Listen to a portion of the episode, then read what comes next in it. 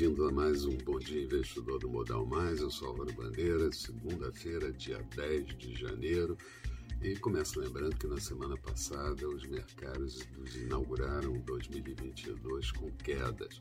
A Bolsa Brasileira perdeu 2,01%, índice encerrando a semana em 102.719 pontos dólar em alta de 1,07% a R$ 5,63.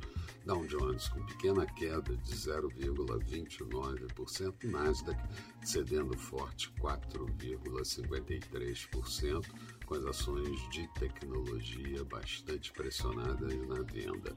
A semana foi afetada pela ata do Fed, que veio mais dura do que o previsto, projetando que os juros podem começar a subir já a partir do mês de março e depois, logo em seguida, reduzindo balanços de ativo do Banco Central americano. Hoje, mercados da Ásia terminaram o dia majoritariamente no campo positivo.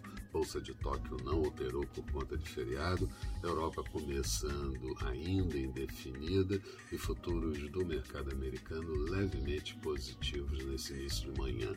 Aqui, mantemos a postura de que não devemos perder a área próxima de 100 mil pontos, sob pena de pressionar a posição vendida, e seria bom tentar superar a faixa dos 105 mil pontos. Estamos mais ou menos no meio do caminho entre essas duas alternativas. Estados Unidos e Rússia fazem jantar de trabalho para discutir a situação de tensão na Ucrânia, mas já com promessa de sanções caso não haja algum tipo de acordo. E o FMI advertiu que as economias emergentes devem se preparar para aperto de liquidez monetária internacional.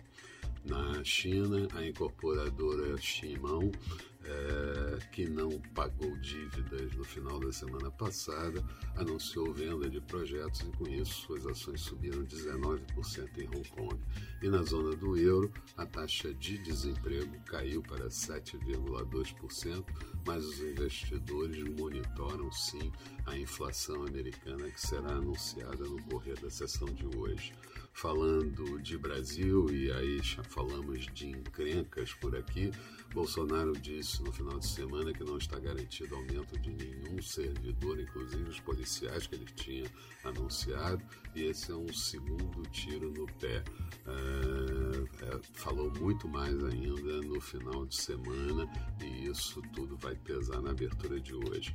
Já os ex-secretários do Tesouro, Bruno Fuchal e Jefferson Bittencourt, uh, advertiram, alertaram uh, para a dívida brasileira alta e o crescimento baixo do país, bem de acordo com o que o FMI falou.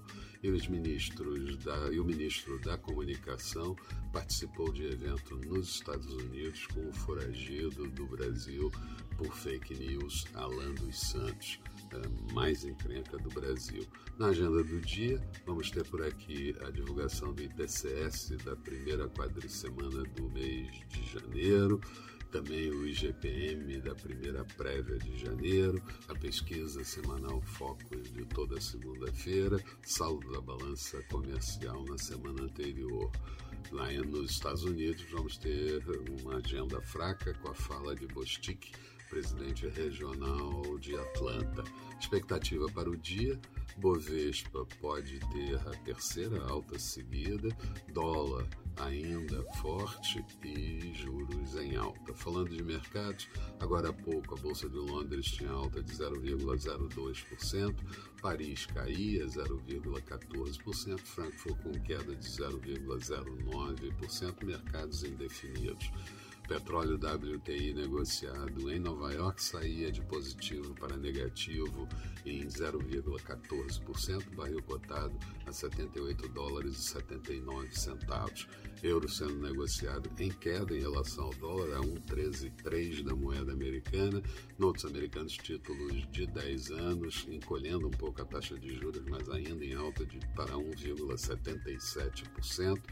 E futuros do mercado americano, Dow Jones com alta de 0,08%, Nasdaq com queda de 0,03%, também indefinido. Eram essas as considerações. Tenham todos um bom dia, bons negócios e a gente retoma no final da tarde com Boa Noite Investidor. Até lá então.